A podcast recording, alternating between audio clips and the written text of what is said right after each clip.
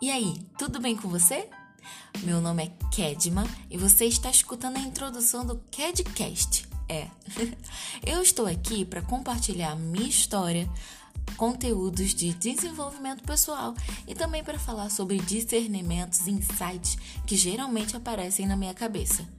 Eu sou cristã e eu amo muito Jesus. E algo que ele tem colocado no meu coração é o seguinte: ele falou, conte a sua história.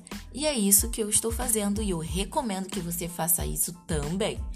Olha só, no final de cada CADcast tem um bônus para você, tá ok? Então eu espero que você goste e compartilhe com aquelas pessoas que você ama, tá certo? Então é isso.